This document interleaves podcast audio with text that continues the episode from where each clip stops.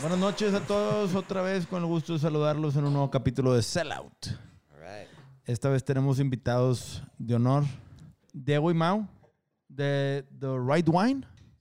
Un pod- pues tienen un podcast ya con muchísimos, ya más de 150 capítulos, ¿no? Ahorita van 86. Ok. el día de hoy.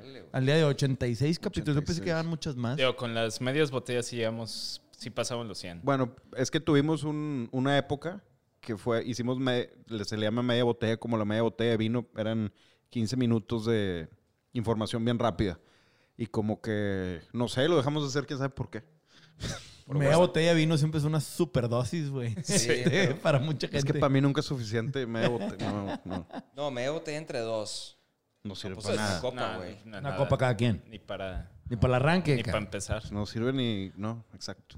Oigan, pues platícanos un poquito, presentes un poco. Diego, platícanos, este, obviamente los dos muy especializados en el tema de vinos. Este, vienen a platicarnos un poco de su historia, de su carrera y el por qué están dentro de esta industria tan romántica, tan padre que es el vino en un país que pues va en desarrollo apenas en esta industria, ¿no? Cuéntanos, Diego. Yo, ok, me presento. Me llamo Diego y son, soy oriundo de aquí de la ciudad de Monterrey, Nuevo León. Aquí nací, aquí crecí. Y pues, ¿qué te cuento? Yo lo conozco como Bob. Arturo me conoce como Bob, yo lo conozco como Pai. el buen Pai, me Sí. lo presentaron así. Y pues bueno, yo me metí al vino como a los 17 por, curioso, por curiosidad y por a una, una persona que ya no sigo en este momento, que era Gary Vaynerchuk, que Ok. en el 2006 sacó eh, The Wine Library TV. Y ahí empecé por curioso y iba a estudiar ingeniería, empecé en ingeniería y me di cuenta que era una pendejada. Mi mamá me mentó la madre, me dijo, me hiciste gastar no sé cuánta lana en la UDEM, valió madre todo y pues ya me fui a eh, a Estados Unidos a estudiar para sommelier. Luego regresé y pues trabajé igual en, en este tema. Y después de eso, pues me regresé a Estados Unidos a hacer prácticas. Y luego ya me regresé acá y pues aquí andamos. Ok. Eso es, digo, resumidas, Sí, sí, sí, resumidas súper resumido. cuentas. Hay La- muchas historias. Las partes que- interesantes. las partes, no, hay más interesantes. Ahorita las escarbamos. Ok. ¿Y tú, Mau? Yo, eh, yo nací en Ciudad de México, pero Ese acento es obviamente muy chismoso. Pe- Pero es de, ¿cómo se llama? Metepec. ahí crecí, ahí crecí. Pero es la parte chida. ¿no? Diría la gente que soy mete pequeño. Ok. Así diría la gente. Toda madre, güey. Con orgullo, cabrón. Sí, sonó, no, pues- sonó al burro. Sí, Metepec. sí, sí, sí. Vamos a dejarlo ahí. No malo. Es que el, Aplícale, Arturo, haz lo tuyo. Uno arriba. Puta, yo quiero, yo quiero ese sonido, güey. hay varios, güey. Hay varios. Arturo se encargó de poner todos los presets adecuados. Los güey. pads. está Me faltan, me faltan. Toda madre, ¿y qué te trae a Monterrey a ti? Pues ¿Tu carrera? eh, yo me fui a estudiar, yo estudié en México, sería como licenciatura en Administración de Hoteles y Restaurantes y Gastronomía, ¿se cuenta? Turismo. En, en Nueva York, ¿no? sí, es como una carrera rara, porque en México como que o te vas mucho por gastronomía y solo te enseñan a cocinar, o te vas más por el lado administrativo. Mi carrera en Nueva York como que tenía un poquito de los dos, pero yo nunca me vi cocinando, yo me vi siempre en la industria de, restaurantes, de hospitalidad, y para mí fue como un buen camino para meterme, ¿no? Entonces de ahí como que mi camino me fue llevando más hacia el área de bebidas, más hacia el área de vinos en particular. Eh, y estuve moviéndome por varios lados. Estuve en Guadalajara, estuve en Nueva York, en San Sebastián, Barcelona. Y un día me invitaron aquí a un evento en Monterrey y conocí a este Humberto, de hecho. Y A mí a ti también. fui- fu- fue tu, un, em, un zeitgeist en la vida de Mauricio. Pinche, ese ese güey llegó, era, tenía una presentación de Don Periñón, de, de champans, y llega y el güey así todo, todo apresurado, armando su presentación cinco minutos antes. O sea, el güey se veía que estaba corriendo y que se le había, le había valido madres la presentación. Y luego ya la presenta y había puros güeyes que ni al caso, puros señores que jamás iban a dar cuenta si había un error. Y yo era como que, siento que era el único que más o menos le sabía. Yo veía la presentación era pues eso técnicamente podría ser considerado incorrecto, pero no hay pedo, no le voy a decir nada. Y siguió su plática y al final nos pusimos a platicar y con- nos quedamos bien. Pero ahí Humberto todavía fue como de, pues, Mm. si te quieres venir a Monterrey o te quieres ir a donde quieras, pues... Creo que Humberto cáele. se merece un, un shout out. Sí, pues te voy a decir una cosa. Falcón, Humberto los Falcón. une a ustedes tres de alguna Humberto fue mi primer jefe. Mi primer trabajo fue trabajar para él. Qué loco. Este, También fue mi jefe sí. y también de acá, entonces. Un saludo a Humberto Falcón, ya que se rasura ese triangulito ahí del conde Drácula que se deja el vato ahí de disque de barba. A ver si me jale, Sí, Humberto. este, pero sí, para allá los cuatro, ¿no? Pero ese güey es a toda madre. Sí. Este, yo conocí muy buenos vinos por Humberto. Lo poquito que sé de vino se lo aprendí a él. Este, fue bastante paciente conmigo. Este, yo era un chavo ahí, pues a punto de graduarme de carrera y agarré una chamba ahí en el tema cuando él estaba en otra marca, para no decir, pero pues obviamente fue un- una gran influencia para mí en el mundo de los vinos y los, lo, seguimos viendo y nos, yo la verdad lo saludo con mucho cariño. Entonces un saludo Humberto Falcón. Saludo.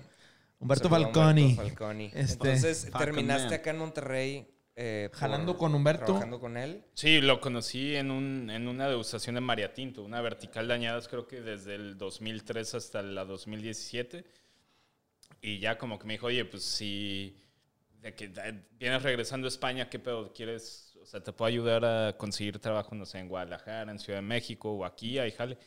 Y como ya había vivido en Guadalajara y a mí Ciudad de México nunca me ha encantado para vivir, pues como que... Dijiste, a pues vamos a chingada, darle pues, un vengo try. que nunca pensé quedarme aquí permanentemente. Yo venía como plan de un año, una, dos años máximo, pero ya voy para el cuarto, entonces pues ahí vamos. A toda madre. Sí, ya pareja regia, placas regias, ya todo regio, entonces pues yo creo que ya, ya por aquí nos quedamos. A Genuino. toda madre. Entonces, ustedes obviamente tienen un podcast de vinos. Platíquenos un poco cómo nace este podcast y cuál es la razón de ser o este propósito detrás de The Right Wine. Yo he escuchado algunos capítulos, digo, la peda que se puso Arturo con ustedes en ese podcast estuvo espectacular. Legendaria. Eso, Legendario. eso estuvo bueno. Este-. Yo no lo pude escuchar porque andaba balbuceando todo y viendo por todos lados. Pues la mamá güey, que me dijo Arturo, le dije, voy a escuchar a un par de capítulos para, para conocerlos, ya los sigo, ya me he aventado ahí, ya los sigo en redes y ya estoy pues empapándome un poco del tema y la verdad es que no los conocía. Este, está con madre, me dijo, nada más no escuches mi capítulo, balbuceé un chingo. Le dije, me acabas de decir que escuche tu capítulo completo tres veces, Sí. cabrón. Güey. Pero, eh, pero esa, di- esa dinámica es más, deberíamos de repetirla, pero obviamente también con video. O sea, es, esa dinámica se presta más Está para que sea chingón. visual. Güey, el de Para Alfredo que sea visual. Villanueva con ustedes está Ah, bien rebane. Sí, yo güey. también lo escuché, es un rebane, capítulo bien padre. Un Creo que Alfredo. llega, Alfredo llega el 15, güey. Van a hacer 16. uno. La intención es hacer uno con él y que sea Chingón. Pues hay que Posada, invitarlo. A lo que se me hace súper chingón de The Right Wine es que no tienes que saber de vinos. O sea, aunque es muy nicho el, el- el mercado que manejan, eh, lo puedes disfrutar y puedes conocer un poco porque platican mucho también de... O sea, todo el medio que lo, lo correlacionan con el vino, pero platican de deportes, platican de cultura, platican de música. Pues es que el vino, la verdad es que yo, a mí lo primero que me dijo Humberto cuando entré a trabajar con él fue, un vino no tiene que ser caro para ser bueno. Exacto. Eso ¿Sí? es verdad. Y es una frase que a mí nunca se me olvidó. Digo, yo como newbie en ese tema, fue como esa frase de novato, ¿no? Que te dicen, a ver, güey, vas a estar vendiendo, mucha gente te va a cuestionar muchas cosas. Un vino no tiene que ser caro para ser bueno. Y hay grandes vinos que yo he conocido a través del tiempo, que no son vinos caros. Y he tenido experiencias como, me acuerdo que una vez me regalaron unas botellas de Screaming Eagle de una suscripción súper picuda en California, unos güeyes que lo han hecho súper bien. Sí. Pregúntale a. Arturo sobre Screaming Eagle. Espérate, Él sabe espérate. más que todos. Ah, perro, pura high society. Saludos Yo, Eagle. Screaming qui- yo yo qué quisiera gran que me regalaran esas madres. Güey, Sí, un gran viñedo, viñedo y viñedo. gran marca y gran producto. Pero como, como en el vino hay de todo. O sea, yo tengo varias preguntas, pero quiero, ahora sí, que ustedes están de lleno en esta industria. ¿Cómo ven la industria del vino en México? De- déjame mí- nada más, te, te pongo un... el- eso del Screaming Eagle. Hace seis años, más, no sé, siete años. Estábamos en... Cuando existía Romero y Azar, ye- habían abierto un Screaming Eagle, una mesa. Y una de las personas que estaba ahí me dio una copa entera. Y pues yo trabajaba, yo, yo me encargaba de importar Screaming Eagle de México. Entonces, Y la copa era para, para ti. ah, la O sea, copa era No para mí. sabía que tú importabas. A mí se me hizo una gran experiencia eso, pero cuéntanos. Yo cuéntanos. estaba dándole mi trago y llega Arturo y yo, no mames, prueba este pedo. Prueba Screaming Eagle. Este güey trae una cuba en una mano y un, creo que un puro. blanco. Y, y bola, se tomó toda la copa, toda. Güey, es como Y- si le hubiera puesto Güey, una qué coca a un whisky eres, güey. bueno. Qué No, caco eres. y, y me dijo, no, no, no me supo. y yo, verga. Pinche No, copa de qué experiencia 300 tan más dólares, no culera sé, güey. tuviste, güey, porque estás de acuerdo que este güey quería compartir un sip Ajá. así Sí. decente de gente. Y no me iba a regresar a pedir más. No, ¿De qué? no, Eh, se lo chingó un refill. Como Es si fuera una no compartes eso con gente chafa que no conoce. Te- yo te que no consideraba apreciar, fino. güey, yo ¿no? te consideraba fino, güey. No, no, Güey, tú eres bien no, fino cuando quiere, güey. No, es Toma- que... Tomaba pinches moras en ese entonces, güey. No me vas a dar un, un Screaming Eagle. Sí, fue, fue mi error. Fue mi error. no, no, totalmente, güey. ¿eh? Sí, sí, no, no, no se lo voy a echar. Ahora, Pero está yo chingón, güey. No le hubiera ofrecido un trago de Screaming Eagle a nadie, güey.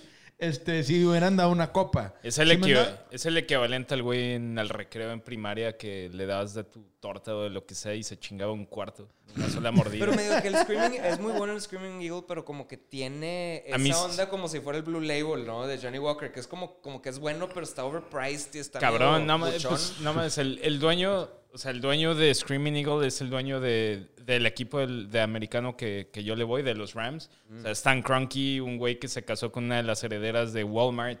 O sea, no mames. O sea, ese vino es, es, del, es del club de Toby, haz de cuenta. Es el vino de los millonarios Ok. y, y- y ya, o sea, no es, es un vino... O sea, O sea, creo está bueno, pero, pero le Hay mejores, un- pero, Creo- pero creo que en es España- un producto de marketing. Esos güeyes Ah, hicieron claro. un Sí, producto sí, marketero 100%, que al final del día No como- tiene nada de malo, no, la no, neta. nada al, con- malo. al contrario, qué chingón. Sí, Para ellos hablando- es, aunque te alcance, No. si no estás en el mailing list, no te no, lo va no a vender. entras. Tú entras a un mailing list Eso está chido. y si entras a ese mailing list te pueden vender, güey. Ay, no Ah, seas mamón. si no, ah, no, te venden tres al año si quieres. Si, Ok. si no quieres las tres. Y aparte, no y aparte las ofertas, por ejemplo, en otros mailing lists es de que te ofrecemos una caja de 12. Y en algunos mailing lists, no sé si en el de Screaming Eagle, O sea, o 12 compras, mil- 12 o, compras las, o compras las 12 o te la pelas. O sea, no, es como de que, Son de que agarro un una tripack, botella. Un tripack, sí. Sí, por eso. Pero agarras el tripack o no agarras nada. no agarras o sea, nada, no es, exacto. no es All como que puedes decir, ah, pues no, de lo que me ofreces dame la mitad. No, o sea, vale 9 mil dólares el tripack. es una mamada. No, y aparte, deja tú, hay gente que ofrece su posición en el mail list. Ahora en la pandemia, que mucha gente de lana, pues obviamente tuvieron que cortar gastos. Screaming Eagle fue alguno de ellos y fue, quiero vender mi posición en el mailing list porque va a llegar el tripack y no lo voy a poder pagar. Y, güey, se vendían en 20 mil dólares. güey. Qué pendejada. La posición, güey. Qué Qué pendejada. pendejada. O sea, pero- fue mejor en pandemia estos güeyes. Sí, porque... Pues es que si en 24 horas y te, te llega el mail de que te dimos tres botellas, si en 24 horas no depositas y no contestas, te- ya Madre. se lo dan al otro güey que sigue. Entonces, es un, es un mailing list que estar es un símbolo de estatus. Ok. ¿Sí? Y, y estar rodeado de ciertos güeyes te ponen una base de datos de prestigio. Sacar un Screaming Eagle en California en una mesa de empresarios te da un cierto estatus. Es, Sí. digamos, una competencia de ver quién la tiene más grande, pero en botellas de vino. O sea, En es, botellas de es vino. lo mismo que aquí, que por más lana que tengas, no te van a aceptar en el campestre si la- el board dice que ese güey es un naco.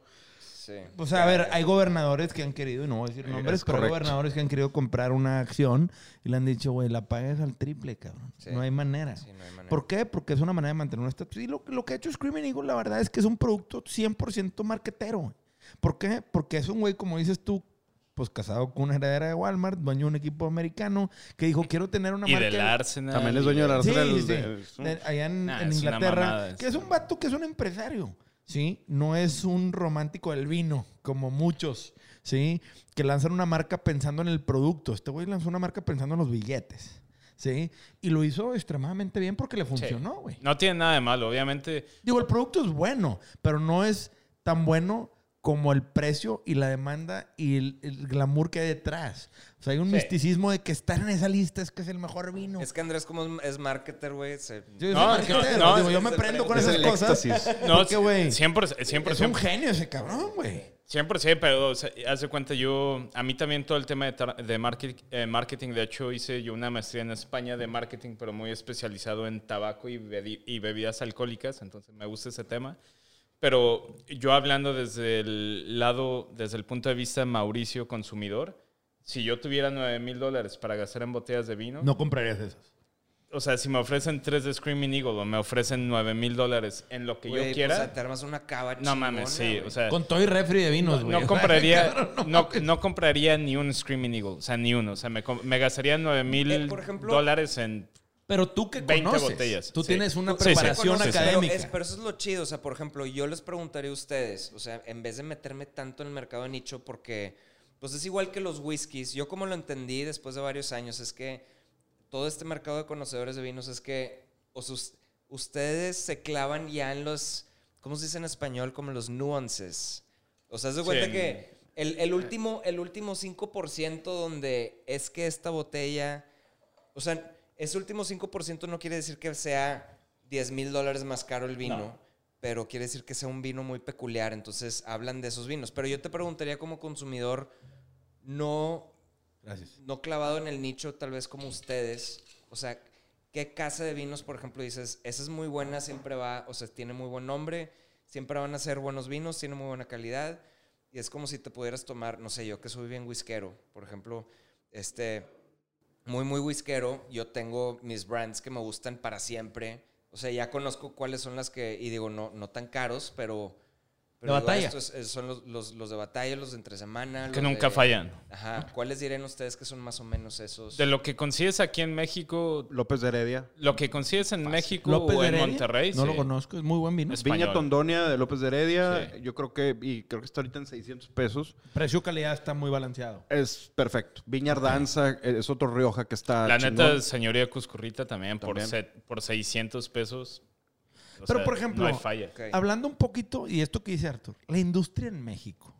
Vivimos en un país que muchos presumen que hacen muy buen vino. Digo, Valle de Guadalupe, Parras, ¿sí? Damn, se está Este- metiendo, a- ¿Quién sabe? se está, Este, se bueno, está metiendo no, no, a terrenos es que a ver, a ver, pero- complicados. To- Y, y ustedes son expertos en esto. Yo soy, la verdad es que no tengo experiencia en la parte técnica de un producto de vino. En temas de marketing, pues a lo mejor sí hemos trabajado con algunas marcas. Sí, pero yo tengo dos preguntas. Una, ¿por qué no venden vino mexicano en Estados Unidos? Para mí ese es una, un tema, güey, que, que, que yo nunca he descifrado porque vas a un Specs, vas a muchas tiendas y encuentras vinos de Latinoamérica, digo, chilenos, argentinos y la madre, no encuentras un vino, un Casa Madero no lo encuentras No, yo, en yo, Texas. yo. Mauricio está como en el- colegio levantando Sí, la mano. sí. Ya, Bueno, ya, güey. esa es una pregunta que la va a agarrar Mau. Diego, tú vas a agarrar la otra. Ok. ¿Qué, qué, qué sigue para la industria mexicana? Porque veo una evolución. Ah, no, ya quiero la otra, güey. Ya, pues, digo, ¿qué, qué sigue Los en vinos los... naturales, güey, es lo que sí. No, güey, deja tú eso. Ya me Hay voy de un- aquí. hay- o sea, totalmente, porque sí hay un nicho, pero es más chico que el nicho regular. O sea, si es una industria en crecimiento, hay mucha gente que hoy en día cree que los vinos son una industria bien fácil. Cuando me dicen, no, güey, vamos a meter el negocio de los vinos, yo les digo, güey, persínate y, güey, no mames. O sea, es un negocio bien traicionero, es un negocio bien difícil. Es de Mejor- ricos porque todo el mundo pierde dinero. Mejor comp- Esos. literal, mejor compra una franquicia de la Purísima. Vas a sacar más dinero con una Vendiendo franquicia de la. Purísima. Sí. No Que- las venden. Pues no, sí, no, no las venden. Arturo ya intentó. Arturo ya intentó. Sí, intentó. No mames. Sí, Con el elote dijo, soy influencer de lotes. No, No no, José. Luis, no, no te voy a comprar una franquicia. No, pero bueno, a ver, Mau, platícame tú primero la primera pregunta, güey. ¿Por qué no venden vino mexicano en Estados Unidos, que es un, un país de gran consumo, güey? Eh, Nunca he visto un vino mexicano. Digo, de, de entrada, de entrada nosotros, a nosotros por el gusto, por el gusto que tenemos eh, Diego y yo, han varios, han habido varios que nos han tirado como medio de antivino mexicano, que no es la realidad, o sea, no somos antivino mexicano. Malinchistas. Ah, simplemente, pues, si es mi dinero, prefiero gastarlo en otras cosas, ¿no? Ok. Entonces, eh, de entrada, pues México, o sea, si tú lo ves desde el punto de vista, desde el punto de vista como del proceso de las plantas y todo lo que tú quieras, pues haz de cuenta, igual que el café, pues tú tienes una, un área de óptimo crecimiento, ¿no? O sea, básicamente, si tú quisieras, si tú quisieras plantar café en, en Canadá, de que se puede dar, Se puede. se puede Podría dar. dar. Que si va a ser el mejor, es no otra lo sé, cosa. no lo sé, pero de que se puede dar, se puede dar. México, digamos, hablando dentro del área de óptimo crecimiento y sobre todo si crees en el, en el calentamiento global, pues cada vez más... cada, cada vez más esa franja se va, se va a ir más al norte, dejando a México un poquito más afuera. México tiene muy poquitas zonas vinícolas. O sea, Hay algo en Querétaro, sí, hay algo en Zacatecas también. Güey, yo vi, no sé si sea cierto, ahorita le sigues, pero en una lista de productores de vino, o sea, de exportadores, Kazajstán, que es el país de madreada de Borat, güey. Que, Sí, sí, O sí, sea, este, que no debería ser de madreada porque es un país de que digno, pero venía como en, en, en número, o sea, en número estratosférico más alto que México en exportador. Es que ¿Por qué, si tú, si tú, si tú ubicas, por ejemplo, todo- si tú ubicas el Medio Oriente en, en la zona de óptimo crecimiento, estaría más o menos a la altura entre lo que sería Turquía, el sur de Italia, que sigue siendo, sigue siendo una zona de óptimo crecimiento. Nosotros estamos abajo de ese paralelo. O sea, básicamente va entre el 20 y el 50 No, paralelo. pero yo hablo como en número de, expor- de, Sí, de sí, sí. exportación Es como que lo que- negocio, no de... No, ah, pues lo es- que estás diciendo es, que no pueden producir Es que, por ejemplo, ese es el otro lado. Ah, los, ya. los únicos que tienen hoy en día producción como para vender algo y venden bien poquito y a mercados muy selectos es Casa Madero, Cheto, Domecq, todos ellos, pero porque producen cantidades industriales. O sea, si, si alguna vez tú esperas ver Vinisterra o esperas ver Santos Brujos o, o, eh, lo- esperas verlo en restaurantes en Nueva York, o sea, las probabilidades son de ya, que, ya, o sea, ya de me que no hay. la pregunta así como para un... No hay vino y también Pero no hay vino porque México se acaba la producción nacional. hay un, hay un consumo muy grande interno. Hablando, digo, todavía no estamos en consumos obviamente a niveles de España u otros países. Hay un consumo interno bastante interesante, pero sí hay un tema, hay un tema de que como no es una zona tan amigable para producir vino, es muy difícil producir vino a volumen. Y como la industria del vino todavía está muy eh, poco regulada, se presta, se presta a muchas malas prácticas. O sea, sí hay mucha gente trayendo vino chileno, trayendo vino argentino a granel y vendiéndolo como vino mexicano. Sí, hay muchísimo. ¿Y cómo lo traes a granel? ¿En tanques o en Lo traes en tetrapacks tan- grandotes? son Sí. tanques como de plástico Ya, ya, garrafas así de plástico esas. que conforme le vas sacando el, líquido se colapsa la bolsa. Entonces no se oxida. Y hay un chorro, hay un chorro de vinos, un chorro de vinos probablemente de los que, sí, de los que tus escuchas y muchos de nuestros escuchas han consumido. Yo me, atrever- me atrevería a decir a que de jodido traen 30% de vino que no es mexicano, pero te lo venden mexicano. Pero porque, pero porque no está regulado en México. Ok, si te tuviera que hacer esta pregunta y me tuvieras que contestar en un segundo. ¿Parras o Valle de Guadalupe? A mí me gusta más Valle Guadalupe.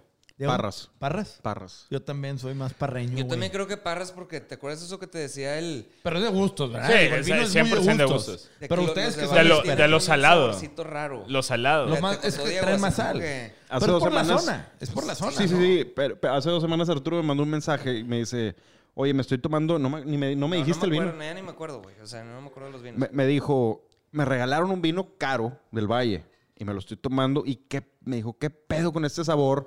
Que es como medio... A ver, espérame. Déjame leer. Es que en la, boda de Alfredo, eh, eh, pues estamos en Valle y, y estaban abriendo muchos vinos de allá. Del viñedo de ahí no es, no es Santo Tomás. Es Santo Tomás. Santo Tomás. Varios de Santo Tomás, unos muy buenos que son ba- Barbie- Barbera. Barbera. Barbera. Barbera. Pero todos tenían como el mismo aftertaste, el mismo saborcito así raro que no sé qué, Eh, qué la es sal. eso, ¿no? Sí, ¿no? Porque muchas, muchas personas, o sea, ahí también entra el lado del marketing, que también está muy interesante. Por ejemplo, eh, si tú estás en una región vinícola que es famosa por producir vinos salados, o sea, que saben a sal, pero no sal en plan mineral como algunos vinos en Europa, sino literal saben como si le hubieran echado sal al vino. Eh, si estás ahí y aparte estás al lado del mar, el lado mercadológico te diría, pues güey, estamos al lado del mar, obviamente vas a, leer a- vas a ver a mar. Eso es una mamá, eso es una mentira gigantesca. Hay miles de regiones de vino en Europa que están pegaditos al mar y pegaditos de que avientas un frisbee y cae en el mar, o sea, así de pegados y no saben salados. El tema del Valle de Guadalupe, digo, hay muchas teorías y todo lo que tú quieras, pero es más un tema de sobremaduración y falta de agua.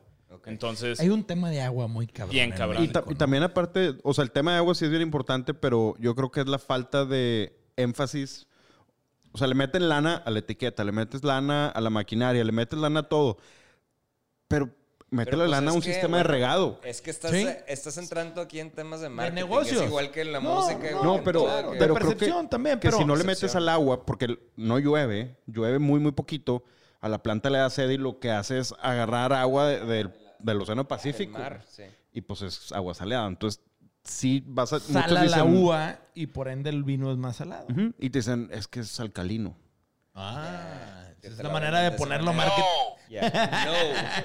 No, bro. No, bro. Oye, pero por ejemplo, ahorita que tocas ese tema. Espérate, espérate. Eh, ¿Le habías hecho otra pregunta que No, iba a bro, contestar, bro, Diego? estoy- todavía estoy tomando la primera de, ok, ok. de, de Mao aquí. Obviamente ya les hice la pregunta de Parras Valle de Guadalupe, pero el vino mexicano, obviamente, tomando en cuenta que no se vende en otros países, estamos hablando de que Casa Madero, y lo digo con, con mucha honra por mexicano que somos, ahora sí que los cuatro, menos Arturo que es de frontera. Este, Es del Valley. Es del Valley. Este, me voy a quitar ese pedo. ya sé, sorry, güey. Por eso es Arthur White. Este, pero, pero la neta, Casa Madero es la vinícola más antigua del continente, güey. Sí. Sí. Y eso sí, es neta. Sí, es una buena medalla para colgarse. Que también, como todo, pues tiene sus matices. Tiene sus matices, porque obviamente... Sí. Pero hay una cosa ahí medio rara cuando dices, es la vinícola más antigua del continente. es, ¿Y por qué chingados no eres la mejor? A mí me, O sea, a mí- ¿por qué no eres A el mí me dijeron, y es one? una teoría y no sé, ustedes me lo pueden comprobar, que es porque cuando fue conquistado España, este, digo, México por España, los españoles tenían, pues, el, el- eh, eh, tenían el vino y, pues, le iban a, le iban, o sea, la estaban importando y no dejaban que la gente realmente cultivara. Sí, produjera aquí. Pues mira, esa vinícola, lo que yo sé es que se la, la compraron una subasta. En Francia, uno de los dones de alguna generación atrás de los Madero, que pues es tatara tatara de los Mil Morita, ¿no? Un saludo a Daniel, gran amigo. gran amigo Sí, Daniel, Daniel y Brandon, los dos. tipazos y, y- y, pues obviamente este Casa Madero tiene esa historia y esa medalla. Aún así, lo que dices tú, Diego, de por qué no es la mejor, pero también hay un tema en donde yo creo que en Parras, pues obviamente siendo una zona que el gobierno no ha estimulado, como ha sido Napa Valley en California, que el gobierno está, o sea, el gobierno al menos estatal, que California le ha invertido a un... Es el Disney de vinos. Por cierto, una- un pequeño anuncio, lo que, lo que nos acabamos de servir viene de Sonoma. Ese es el, el- el vino de Diego. A ver, Diego, nada más dinos, ¿cómo se llama la marca? Nuit après nuit. Ah, Lo- Nuit. Yo le digo Nan, ¿Nan? porque son las iniciales, que de hecho si lo trasladas a inglés es Night After Night. Es el... Tengo un amigo Y- que y di- precisamente... Y, di por qué eso. O sea, ya, eh, eh, para alguien que no sabe de vinos, yo le digo, Diego, ¿sabes qué? Explícamelo para alguien que no sabe en la manera de qué no es. En vez de que, que sí es un vino, que no es, ¿no? Porque si limitas, es más fácil llegar y me dice, ah, pues no es, no es de barrica. ¿Cómo me dijiste? No tiene barrica. Y No tiene barrica. No tiene. Dice, ok, es, es, llama- directamente del tanque a la botella. Del tanque a la botella directamente. Del tetrapack de Don Simón a la Ah, botella. así, de- del Francia con Z lo mantemos a, a la botella. Y te lo venden 500 pesos más caro. En The Little White Market con Humberto. Y recientemente, como el podcast se llama Sell Out, pues me vendí también a Vinoteca. Ah, qué bueno. Hace, He sold out. hace un par de semanas I sold myself to the devil. Cabrón. pero, Sold out. pero yo sí lo quiero conseguir, me lo haces más fácil a mí, cabrón. Yo te lo puedo, ah, no, yo te lo, No. también te lo puedo mandar a tu casa No, ah, yo te con digo que si voy pasando y se me ocurre comprar un vino y voy a la vinoteca, pues me voy a parar y voy Es a de conveniencia. ahí. Sí, es conveniencia. Sí, sí, sí. mayorista más y, y hay que darle, o sea, a ver, Es una marca tiene que estar. Es como el papel del baño. O sea, Sí, Es güey. y Yo es lo mismo que- Walmart, o sea, conveniencia, güey. Pero es lo Sí, mismo sí, que una banda. Es como si dijeras, no, yo no quiero tener, yo no quiero que me firme ni una disquera y la disquera te Sí. está ofreciendo No, yo, qui- no, estudio. yo no quiero que y- nadie me escuche, yo nada más quiero que gente chingona me escuche. Estos son puñetas, ¿sabes? Pero al final del día, esa medalla, México, mucha gente no sabe. Pero de todo el continente, de Chile a Canadá, Parras es la vinícola más antigua de todo el continente. Y eso es una medalla que nosotros como mexicanos nunca nos hemos colgado. ¿Sí? Es una, es una zona del país que está medio despechada por el mismo país, porque la gente dice, Parras, ¿qué es eso? Mucha gente, aquí en Monterrey sí sabemos. Pero es que el valle es más turístico. no, no, pero- y- y mucho ahí- más yo, turístico. yo, yo se los voy a voltear porque ese tema, nomás, yo esa conversación... la- Ya la tuvimos Me- también me en el podcast. Pero me te voy a decir una cosa. Para mí es, yo veo que el gobierno tiene muy abandonada la industria del vino. Eso sí. Lo que sí ha puesto a Valle de Guadalupe en el mapa es mucho el extranjero. Sí, Sí. tiene mucho turismo gringo. Mucho turismo gringo que está en California, que está a tiro de piedra. Y la gastronomía. Y la gastronomía que, Que la ha ido acompañando al mismo, a la misma industria del vino, que la gastronomía en Parras, pues no existe, ¿verdad? Y Alfredo Villanueva también. Digo, ahorita voy a entrar ya en temas con, con, con Diego, pero digo, Parras para mí está abandonado por el gobierno. Y digo, Valle Guadalupe también. Valle Guadalupe tiene como que el tema de que la industria extranjera lo ha puesto en el mapa. Si Valle Guadalupe está en el mapa para los conocedores de vino pues, internacionales, ha sido por gente fuera del gobierno mexicano que no ha incentivado esta industria, que no la ha invertido. Parras, pues obviamente yo lo veo mucho más abandonado en temas de comunicación, de exposición, de promo, ¿no? Digo, ahorita, eh, recientemente sí le han estado metiendo tanto en inversión privada, o sea, por ejemplo, los, los de vinos Parvada, que no, no mames, montaron, montaron una vinícola que está, está muy cabrón. Para llevar una chava así de que, um, a, sí, a romancear, está, está muy Soy el único soltero, güey. Se me hace que. Pero no sería un date que, que haría. Yo, yo soy oficialmente soltero. Sí, toda la vida. Sí, güey. Pero llevas con novia cua- 40 años. Sí, exactamente. Güey, soltero pero capado. sea, Ah, no, güey este está güey es el más jodido. atorado, sí, sí. Güey, Castradísimo. Ah, O sí, él está, ya está castrado. sí, sí, este Este güey está castrado. Los gumaros los dejó en la puerta fácil que yo. sí, casi Güey, Monpeo me la pasó más chingo. Y creo que por eso lo conocí, por, por, por tu Sí, novia, ah, güey. sí, güey. Sí, sí, sí. Por, por, eh, por, Cruz. Sí, porque mi. ¿Cómo se dice? Cuñado. Mi cuñado. Vergas. Mi cuñado tocaba contigo, güey. Su. Sí, el guitarrista de mi banda era. En una banda que se llamaba este. Yo, em, Yusático. Yusático, Que estaba chida, güey. ¿Tú has escuchado Yusático? No, pero eh, te iba a decir, creo que creo que los creo que los primeros stories que vi tuyos que ahorita los tienes como los tienes como highlights. Ajá. Que dije, no mames, este güey, ¿qué, qué, qué pedo con este güey? Fue tu madreada de, de yoga.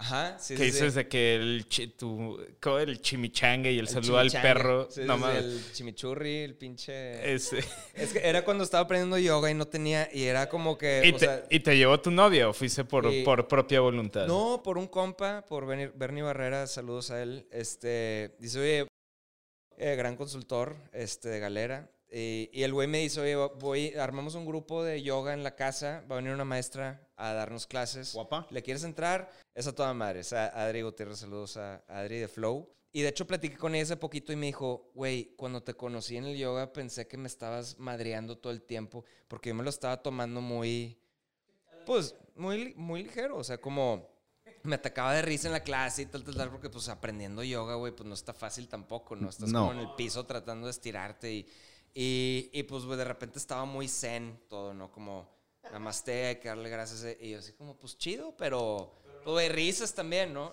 Yo tuve, yo tuve la misma, la primera vez que hice yoga fue en mi universidad, igual. La neta es que fui por, fui por una chava que me gustaba y Siempre hay que hacer puntos. fui y haz de cuenta que igual, como que todo muy zen, muy namaste, todo, Yo- yo ya no todo sé muy hacer tranquilo, puntos, muy a gusto. Y de repente de que no, pues hagan tal posición y de que puta no llego y me empezaba a reír y me empezaba como a risa nerviosa y nada más veía las risas de, digo, las miradas de todos los de alrededor de que, güey, cállate, qué pedo. O sea, me terminaron corriendo porque, porque, pues, o sea, y no era que me estaba burlando, era simplemente la risa como de que, güey. Eh, Este güey en las redes es un genio, güey. Sí, Pero tiene un personaje. Es un personaje bien está chingón. con madre. Ya no, chingón. ya no, o sea, ya, ya no. No, el personaje de la cabezota. Sí. Ese está con madre. No mames, aparte de ese güey, nosotros en The Little Wine Market teníamos un, un empleado que se llamaba, Pepito. no, ¿cómo se llamaba este güey? No, di Juan. nombres, di nombres. Eh, Juan. Juan, Juan, Juan. Saludos No Juan. mames, es idéntico, güey. Literal está idéntico a ¿Pero tu... qué personaje, güey? Al El que, que- subes con la cabezota. El de vamos a prender carbón. güey. Ah, de- que sí, que me lo imagino yo como un cadenero de un table así bien barato. No, es que está igualito Barato. a ese un güey. patán, como un patán. Oye, pero bueno, parece. regresando a la plática, tú me debes una pregunta. A ver, repítemelo porque se me fue el pedo ya. Era, ¿por qué no venden vino en México? Que ya lo contestó. Mau. ¿Y a dónde va el vino en México? ¿A dónde va la industria del vino en México desde tu punto de vista, tú que estás inmerso en este mundo? Saca el, el, el Fernet con, Sí, con cold coca. brew o no Sí, sé qué madre. el cold brew Ah, no, era, era Jagger. Jagger con cold Quiero brew. que vean ese pedo. ¿Lo puedo, lo puedo Sí, mostrar claro. o no? Está, Claro. güey. Güey, si. Güey, me Don topé- Pedro con coca, güey. No, no, Don. Pleitos aquí no, güey. No, Somos Ma- gente bien. Mauricio y yo hace que fue un año. Arriba, arriba, nos arriba. echamos. Se hace como un año. hace un año nos echamos Una peda de una posada de. José, José. José, José. Chéquense No este pedo, güey. ¿Y lo esto? encontré en la Isla del Padre hace como un par de meses que fui. ¿Está abierto? Sí, ábrelo, ábrelo. Eso te pone un más shot que... Hoy, hoy me eché un shot, pues para ver qué. De qué. O sea.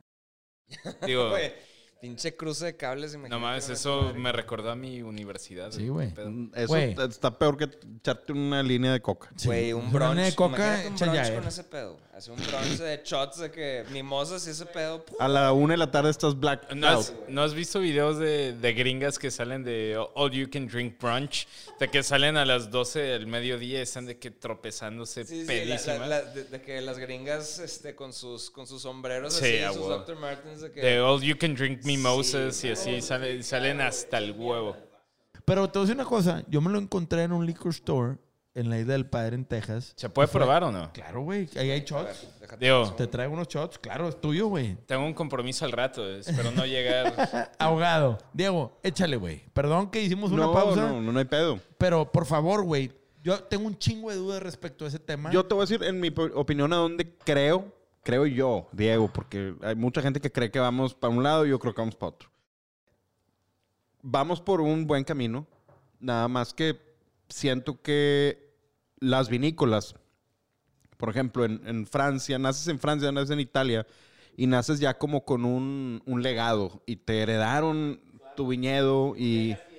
Ajá, y, y- y tu chamba es mantener eso a flote. A- antes de que empezáramos a, a grabar, estábamos platicando de la reina de Inglaterra y esas cosas. Y es como, pues, mantén tu legado y mantén esto. Entonces, allá lo, lo hacen por, uno, por la pasión y tradición. Y luego aquí, de repente, pues tienes el hecho de raza que vendía seguros y le da pena decir que vende seguros. Entonces dice, voy a poner un viñedo para decir que vendo vinos. Y ponen eso y dicen, quiero, pues, ¿cómo le hago? Quiero, quiero sacar lana ya. Y ponen el vino en 1200 pesos cuando es tu primer año. eh, no voy a decir marcas, pero pues es una, es una jalada. Entonces, hay por una parte, esa parte que no va a crecer. Y los productores pequeños que están haciendo las cosas bien, que por lo general eh, hay, hay enólogos que son ex- extranjeros, sobre todo hay suizos, hay holandeses, hay argentinos, gente que está acá, que, que están haciéndole proyectos a diferentes vinícolas, pero proyectos pequeños y están creciendo. Eso a mí me me da gusto ver que los productores pequeños estén creciendo. El talento, no lo corporativo, pero luego te vas allá, no sé, a, a Zacatecas, a San Luis y a Querétaro, y también hay cosas interesantes, nada más que no le han inyectado el dinero suficiente. No sé si allá sea. Pues creo que sí puede funcionar, porque los espumosos de Querétaro, por ejemplo, ahí llegó Freshenet de España, que son eh, buenos productores de cava, llegaron ahí y pues pusieron Freshenet México. Y sí está comprobado que se hacen espumosos, nada más que quizás el mercado no, no esté listo para, para un para espumoso mexicano, porque aquí todavía lo ven como espumoso, año nuevo. O table. O, o, bueno, te digo.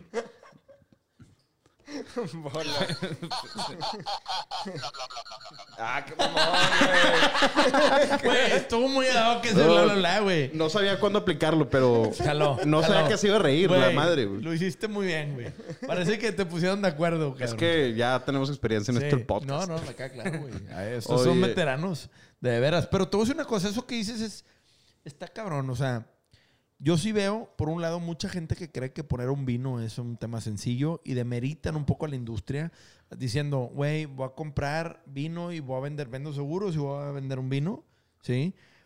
Y por otro lado, ves al productor que se la está partiendo, güey, ¿sí? A ver, sin ganar lana. Sin ganar lana, claro. Dejando las utilidades a un lado.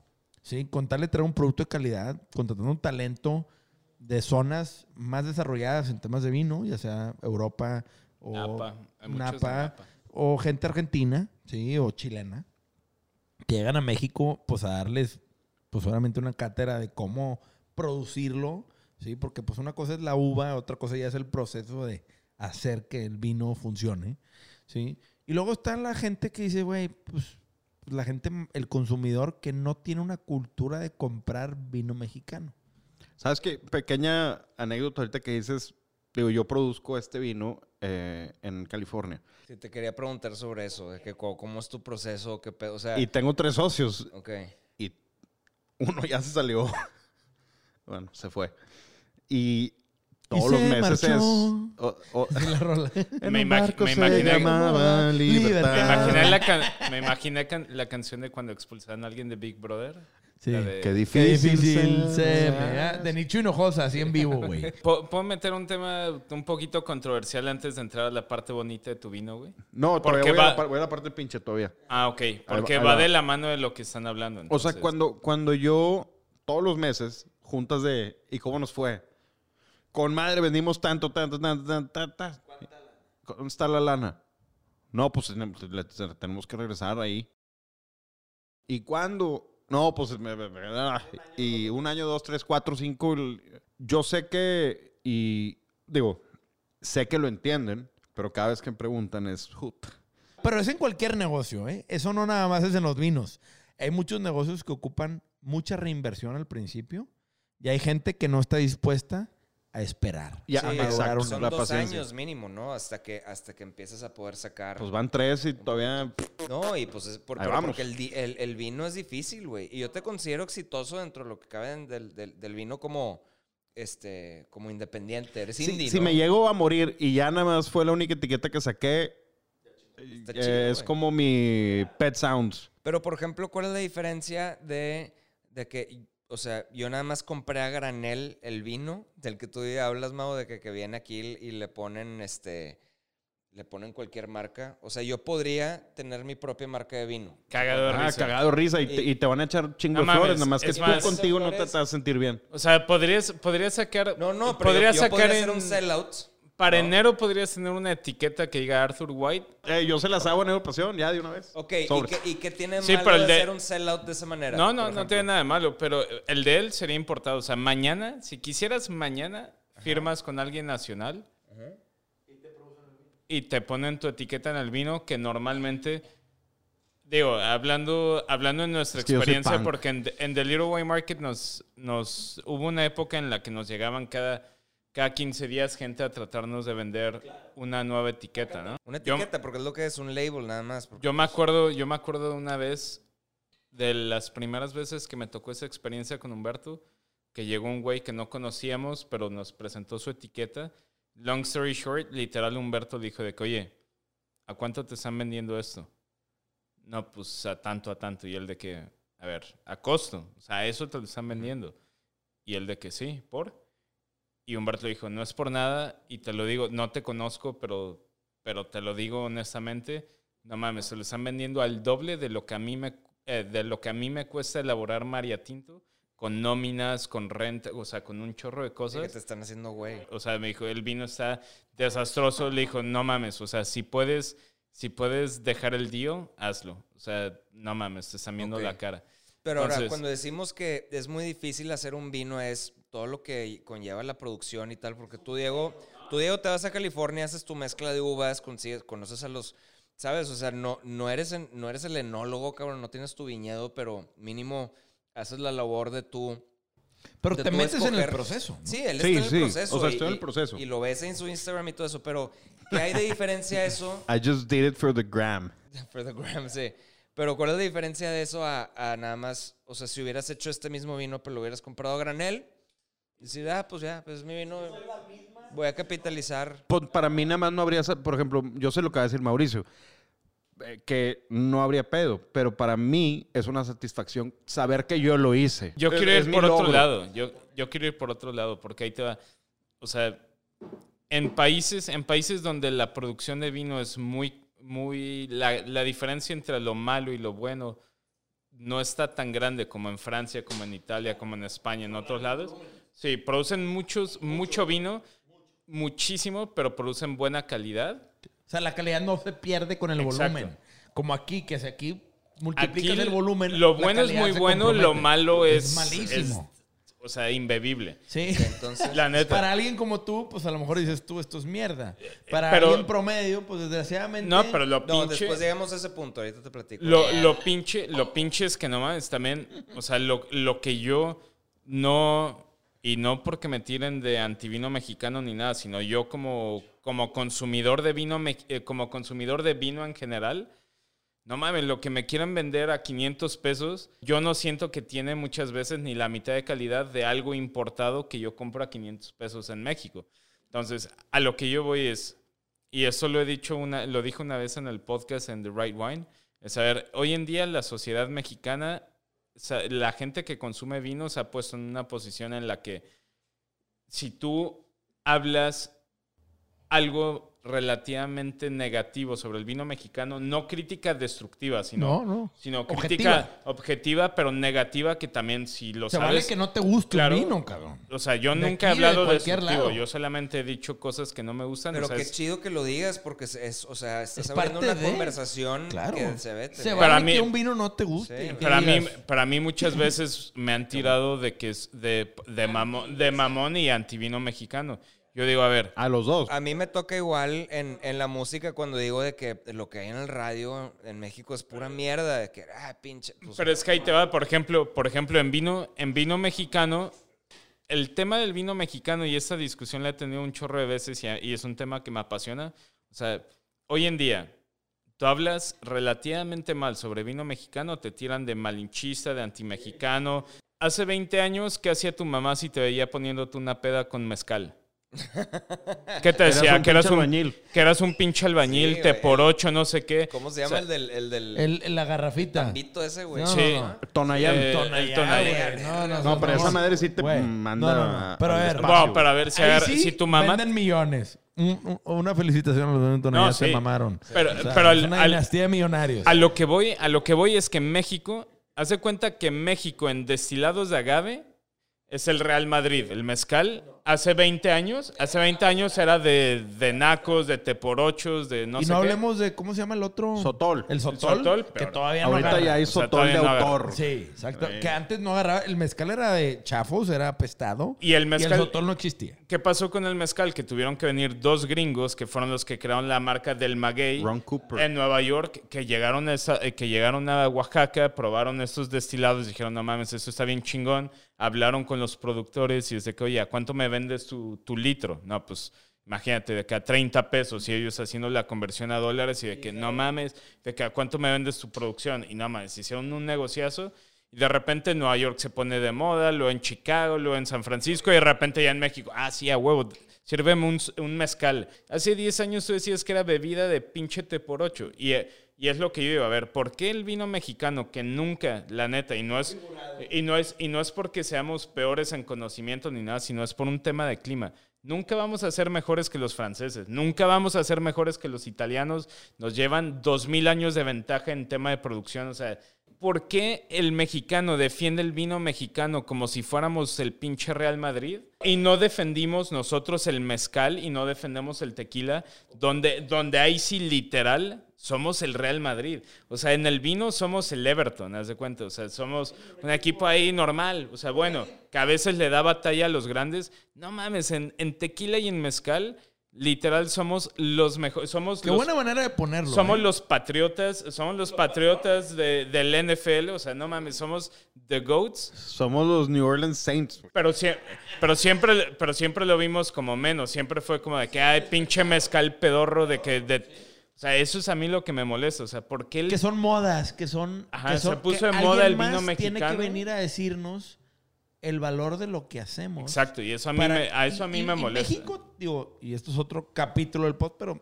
del podcast, pero México siempre se ha caracterizado que extranjeros vengan a ponerle valor a lo Ah, que sí, hacemos. claro. Siempre. En Siempre todo. es lo mismo. Sí, es lo mismo. Que vino un cabrón. productor a agarrarse a la bandita eh, esta y pues jaló con esos güeyes. hay un libro que yo leí hace muchos años que se llama The Patron Way. ¿Sí? The Patron Way. ¿De- de Patrón el tequila? de- el, el tequila patrón, la entonces historia. Pero que la escribe la amante del dueño o fundador de Patrón. Ok. Sí, que el güey muere en la peda y en las drogas. Es un tema espectacular, güey. Orgías. Y está chingón. Calígula, pedo Sí. Calígula, ya Pero onda. ella escribe Calígula. todo el pedo de las pedas en la mansión de Playboy todo lo que hizo, hizo el vato. Pero todo empieza porque el güey era un vendedor de artesanías. Y compraba artesanías en Guadalajara. ¿Sí? Y se las vendía a famosos en Beverly Hills y en Hollywood y en Los Ángeles. Y un día el vato, pues obviamente uno de los artesanos le da unas botellas de tequila como regalo. Y era el tequila del patrón. Es que este güey es el patrón, que nos compra todas las artesanías. A huevo. Un gringo que llegó a darle valor a las artesanías mexas, se las llevaba a California, las vendía por 100 en la utilidad y le hacía una lana. Y la gente se las compraba. Y el güey a sus mejores clientes, entre ellos directores de cine, actores, Tom Cruise, este, George Clooney, que, que empezó a comprar, eh, hizo Casa Amigos. Casa Amigos, pero y ya lo antes vendió de- en- no, se hizo billonario, Un billón que ahorita actúa por hobby, ¿verdad? Y sí, es que actúa. Pero No, es porque está muerto de hambre, porque necesita dinero. Sí, güey. pobre pendejo. Es un Este, crack. Pero este güey de vender Güey, artesanías- esa, no, a ver, es- esa pareja, esa pareja está bien curiosa. Imagínate ser George Clooney y ser el, puñ- y ser el puñetas de la relación. O sea, su esposa es 30, ve- Es una es 30 mamada. veces Eso sí, que es abogada, mejor. no sé qué pedo. Es la abogada más cabrona de, de tema de derechos humanos del mundo. O sea, imagínate ser George Clooney y como quiera ser el puñetas de la relación. O sea, Pues qué pendejo George Clooney, güey. Por eso yo prefiero Robert De Niro. Independientemente de eso, el vato del patrón, que era un güey que vendía artesanías, se empezó a traer botellas y se dio cuenta que la gente prefería más el tequila que sus artesanías. Y el vato se regresó con los güeyes de Guadalajara y les dijo, oye, este tequila que me regalas, ¿cuánto me lo vendes? Hombre, güey, centavos, cabrón. O sea, es un regalo ahí, nada más ahí extra. ¿Cómo se llama el libro? The Patrón, güey. Ok. ¿Sí? ¿Está en Audible? Sí, sí está. Ah, huevo, está en le. Amazon. Yo lo compré. Che huevón. Este, ponte a leer, güey. Siempre. no. Yo le voy a decir a Audible que me patrocine porque es lo único que uso ya. Pero te voy a decir una cosa. Es un libro que te deja una historia de un cabrón que se dio cuenta por milagro de que aquí hay algo. Y era el tequila, le decían el patrón porque el güey llegaba y compraba artesanías y compraba un chingo. Y por eso le puso patrón. Y han de haber sido puro Mexican Curious, Sí, güey. ¿verdad? claro. Sí, Pero el vato Clint Eastwood fue de sus princip- y Tom Cruise fueron de sus principales embajadores, Mel Gibson, que él les pidió que llegaran a cada peda con una botella. No. Y lo pusieron de moda, güey. Entre la elite. Y el vato tenía una filosofía. Conquista tu código postal. Y de ahí te expandes. Sí, pues así le hizo, así le hizo Checo con Boca Negra, Sí. por ejemplo. Pero Fue yo no sé si lo sacó de ahí o no. No, pero él, él conquistó a, su- a sus prójimos. No, no Monterrey, sus prójimos. A su raza. Sí, fue Y una poco cerveza poco- que pues embotelló. Fue, háganme esto. y, y para la posada, ¿no? Fue como para la posada, le voy a poner mi Era marca para y lo regalar, creo. Para regalar. Me acuerdo que a mí, cuando empezó Boca Negra, creo que fue en el 2012, 13, acababa yo de conocer a Checo, llevaba como un año, y me acuerdo que me llevó una botella de Boca Negra cuando era la botella antigua.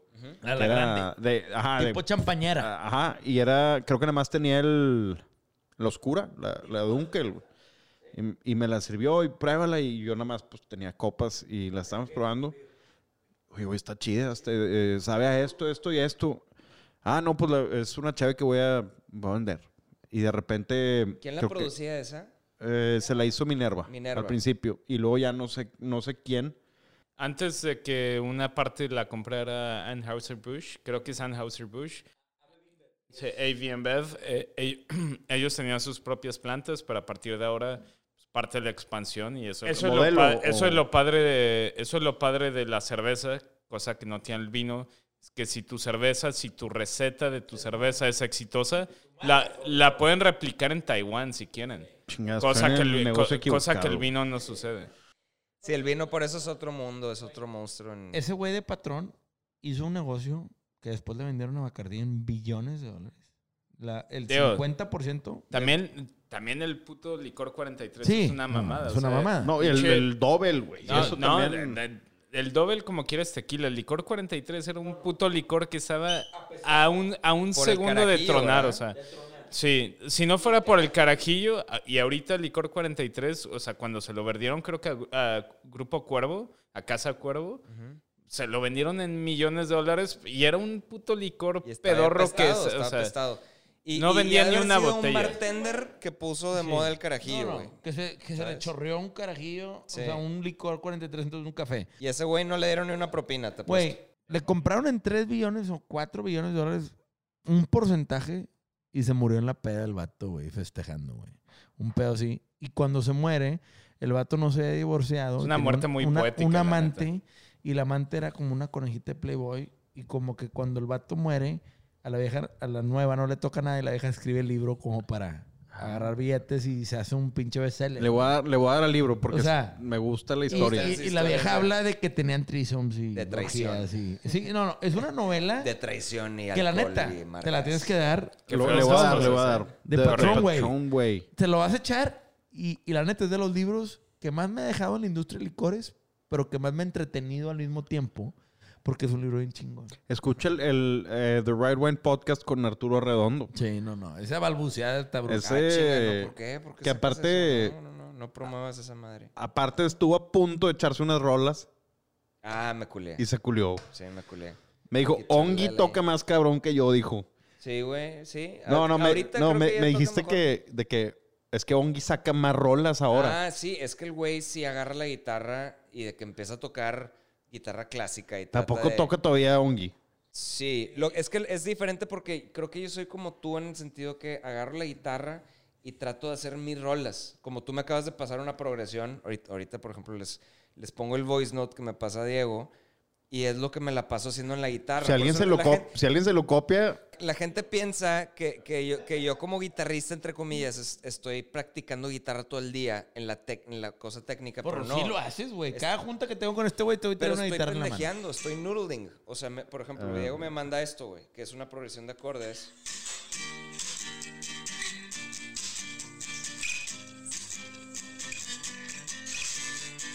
O sea, haz de cuenta que el, este güey está y yo estoy haciendo eso todo el día. O sea, estoy viendo que sí puede ser una canción. Es como que no, que no doodling, es como que ¿no? estoy, no estoy como refinando mi, estoy refinando mi técnica en composición, güey. Pe- pero yo, vez, yo pero sí he no en- escuchado que hay un patrón en tus solos de guitarra, como por ejemplo, yo sé que hay un patrón cuando Mauricio platica y yo, lo- Mauricio y yo platicamos, siempre hay un patrón de...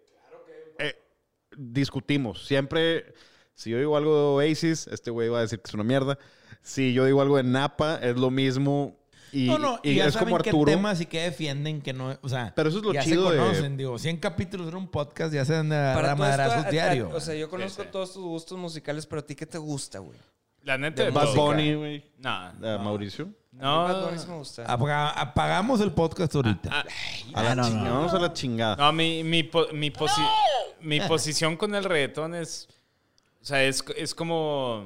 El vino que vendió un chingo. Sí, es, es como la gente que le usa tomar los árboles o eh, si terrazas de los Andes. ¿Qué es eso? No, ese, O sea, ese- son- ese está tantito más caro. Son vinos, son vinos baratos, vinos sin chiste, pero crowd pleasers. Ah, es A una ver, carta blanca. una Sí, carta sí, blanca, si güey. yo me caso y quiero que toda la gente que fue a mi boda, quiero que tenga un el, el mejor rato de su vida, probablemente no les vaya a poner Metallica o Iron Maiden que me gustan, ¿verdad? O sea, pues no mames. Ah, O sea, ¿te gusta Metallica Iron Maiden? Pues Qué más chido. Maiden que, Más que Maiden Metallica, sí. A mí me gustaban Metallica Maiden. Pero sí, güey, es, eh, yo fui a una boda, perdón por interrumpir, es una boda, un amigo puso McDonald's, güey. Ahora sí, la gente fue feliz, pendejo. yo, o sea, yo haría es eso. el Cabrón, de- una es quarter que pounder. No mames, güey. Double quarter pounder. o sea, Double, double, double, double. Yo, yo creo que la gente que defiende tan, más bien que ataca tan drásticamente el reggaetón, Es que son reggaetoneros de closet. ajá, es reggaetoneros de closet, porque eres, es, no mames, o sea, también, No, es por que ejemplo, Todo tiene su función, güey. Y, o sea, y no, y no es por atacar a Diego, pero tampoco no es como que Oasis es la, es- no es como que es Beethoven, ¿verdad? O sea, no mames. Y Beethoven no es como que es Mozart, es Güey, lo mismo. No hay, Yo no- como músico, si me quiero jalar, si me quisiera jalar una vieja, por ejemplo, o sea, estando soltero así, güey, ¿qué tengo de armas, güey? ¿Sabes? Es, no voy a sacar una guitarra y No le vas a poner Maiden, no, le vas a tocar Maiden. no le vas a tocar Fear eso. of No voy, a dark. no voy a sacar una guitarra y ponerme a cantarle una bohemiada, güey, de que una trova, güey, una de claxons, güey. O algo así. No, güey. O sea, la vieja se va a ir corriendo. Ajá. Le voy a decir a, a Nachito. vas- Te vas a echar un shot, güey, de esa madre del pinche Jagger, güey. Te vas a echar una cerveza ficha que nos están patrocinando. Ficha, y vas a saludo a a reggaetonear, güey, a aunque no te Saludos. guste. ¿Y por qué no, Vas a no hemos reggaetonear porque es probado? la única manera lleno el refri. que vas a coger esa noche, güey. Ahorita ¿Sí? nos tomamos uno. Ah, huevo. ¿Sabes? O sea, y sin reggaetón no hay eso, güey. Sí Entonces- se puede, sí se, sí se puede. Sí se puede, pero la neta es lo más fácil. Tienes que Entonces, encontrar cómo. Le acabas agarrando el gusto porque pues es lo que te consigue. Y aparte también tienes que Perreo, ver, güey. también tienes que verlo por ese lado, o sea, ¿cuántos años tienes? güey? 33. Va, ok, 33. Si tú, inclusive yo lo veo, yo tengo 28 años, si yo quisiera tirarle el pedo a una chava de 22, 23 años, lo más probable es que esa generación nació, o sea, su- esa generación es de reggaetón en adelante. Entonces, Es lo con lo que crecieron. ajá, o sea, no es como que yo voy a llegar y ponerles, Por eso estoy soltero, güey. pues, Ese es el pedo. sí, o me sea, entiendes. Puede yo- ser, yo, yo- yo ya... puede ser. Vez perdí. sí, güey. Pues, eh, la güey, neta, pero te voy a decir una cosa. sí. Yo tengo una pregunta para, para Mao y una para Diego. A ver. Diego, ¿qué opinas del vino en lata? Chido. ¿Chido? Es algo... Existe. Hipster. Claro, Ay, claro. Chingo. Ah, sí. Creo que voy a hacer una marca. Negro champán. Negro champán. No Que te caes, papá. Que Ya se llame... madre. Pícale ya al... Puro Dátelo. High Society. Ah, perro, pura high society. para que lo vendas, para que lo vendas en el crew. vino en y en lata, la- sí, sí, sí. ¿Sí jala? Sí. ¿Sí? Yo, yo me he tomado varios. Para el mercado mexicano aún no está ahí. El mercado gringo, no, el gringo, mames. el gringo sí. El gringo- Los gringos fácil, güey. México aún no está ahí. Mao, ¿qué opinas? Yo tengo siempre una duda. ¿Qué pasó con el vino de piedra? Y... ¿Qué es ese pedo? Ta, ta, ta. Eso es Eh, tema una... tenso. Tabú, güey. Eso Güey, es... este güey está puesto de está acuerdo mejor, con los botones, está con madre. Es- Porque te voy a decir una cosa, cuando yo trabajaba en la industria del vino, el vino de piedra era algo, Acaba de salir. sí, Era como de culto. De culto. cuenta. Ok, O a ver, explícame ese pedo. que era un vino que era una producción chiquita, Ajá. que era un vino que tenía mucha demanda, poca oferta, y que era un vino Y, que- y cariñoso, para Cariñoso. su tiempo. Er- Muy Eran cariñoso. 800, 900 pesos en, en hace... una botella que en los 2000 te costaba casi mil bolas por un vino mexicano de una zona que no es lo que No es era ahorita. conocida, sí. Sí, que era el primer vino de Valle de Guadalupe que se cotizaba en esas lanas. ¿Sí? Y a ver si Sí. ahori- eh, equivalente ahorita unos 5 mil pesos, 6 mil pesos. Pues, no, pero ahorita el vino tres de bolas. piedra- ¿Tres? Vale vino unos de piedra 2,500 se por ahí. Sí. Sí, está caro. Sí. Pero este güey, Hugo de Costa, fue el pionero El también. pionero, claro, que se aventó a hacerlo. Pero ¿qué pasó? Porque fue un... Uy, Es yo que no- vino- yo no sé. Es que vino de piedra y otros que hace Hugo de Acosta que se llaman Arenal y... En los ensambles. dale, dale, dale, dale. Los ensambles.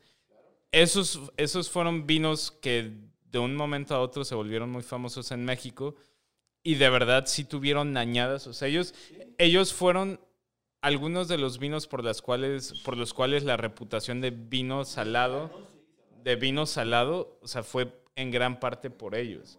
Porque tuvieron unos años que la neta sí sabían a, sí sabían a vino con sal. Y es un tema de sobremaduración y de tratar, de tratar de extender tu producción. O sea, digo, es mi teoría, ¿verdad? No me consta al 100%. No me consta al 100%. Yo les pregunto a ustedes porque yo no podría contestar esa pregunta. Ese Diego, tema- ¿quieres ese- agregar algo? Ese tema es de sobremaduración yo no y falta de agua. Me, me estoy, ahorita te digo, porque me estoy- cuando Mauricio acabe me voy a cagar de risa. Te voy a decir porque yo me acuerdo que era el vino mexicano que se vendía en Vinoteca cuando yo trabajaba ahí. Sí, y los Sí. ensambles, que el Y los Gabriel ensa- y... Claro, claro, No, claro. esos son los arcángeles. Los ensambles son Arenal y... Arenal. Pero es, de la, Sí. es el No. mismo, ¿no? ¿No? uno es de Adobe Guadalupe y otro es de los de Hugo da Costa. güey. Damn it. Uno lo hace un chileno que se llama Lumberg. O sea, ¿Daniel? los- Daniel Lumberg es el que hace los arcángeles, o sea, Gabriel, Querubiel y esas cosas. Y los otros son de Hugo da Costa, que creo que ya los hace su hijo. Que su hijo se estaba metiendo al tema acá más hipster de vino natural y Ah. vino que explota en botella. y- De esas cosas que se, que, se sigue, que se siguen fermentando cuando te lo estás No, tomando. te, te voy a decir por qué me embola el, el Ahorita tema yo te quería los- preguntar a ti sobre los vinos naturales, Diego. Es Porque que- Pero es- a- antes, A ¿por, ver, por antes- qué te gusta? O a sea, mí- a mí se me- yo jamás he probado un vino natural que diga yo. "Ay, No sé de qué te estás... No, no, no, no, sé qué estás perdiendo chingada". nada. O sea, Yo- y te digo una cosa, no he encontrado ni siquiera un producto bien marketeado de un vino natural. Es como Ahí si te te, va, digo bueno, full, como- full disclosure, full disclosure, esta mamada. O sea, este vino alemán que traje, o sea, hablando de... Es que tema número uno con vino natural, no hay nada legislado. No hay una, no hay una definición oficial de vino natural. Entonces, si tú te vas por el tema de vino natural de fermentación espontánea, eso es fermentación espontánea. Si te vas por no sulfitos agregados al finalizar la fermentación, esto tampoco tiene sulfitos agregados al terminar la fermentación. Eh, orgánico, biodinámico, la agricultura, eso es, eso es biodinámico. O sea, dentro de lo que se considera vino natural, Eso sería vino natural, pero eso, pero eso no es un vino que se está explotando. Exactamente. O sea, no de es un- manera Pero natural. ver, se o sea, explota la en- marca, en pero normal. terms, no Sí. traen un asset. O sea, Sí. en layman's terms, que es un vino natural, como te, como te lo vende la raza, es. Ah, es que está cabrón el vino porque no tiene sulfitos, güey. Eso quiere decir que es natural y no te da dolor de cabeza. Eso no es cierto. cruda, Es- ¿no? es- Eso es una que te dicen. Es una pendejada. Otra que te dicen es de que tal vez tiene un poquito menos porcentaje de alcohol. Y es que según yo, por eso. Este por tiene eso es menos te va bien. que varios naturales. Que no eran naturales. Ok. La tercera no sé cuál es, pero a mí lo que me, lo que me gana es que yo sigo varias razas, este, por ejemplo... El de un- pelo honguito, el vato de pelo honguito. ¿De ¿Cuál es el de pelón? el el ah, Pastillo. Saludos al Pasti. Este, que él es, es un compa que tiene Frito Club.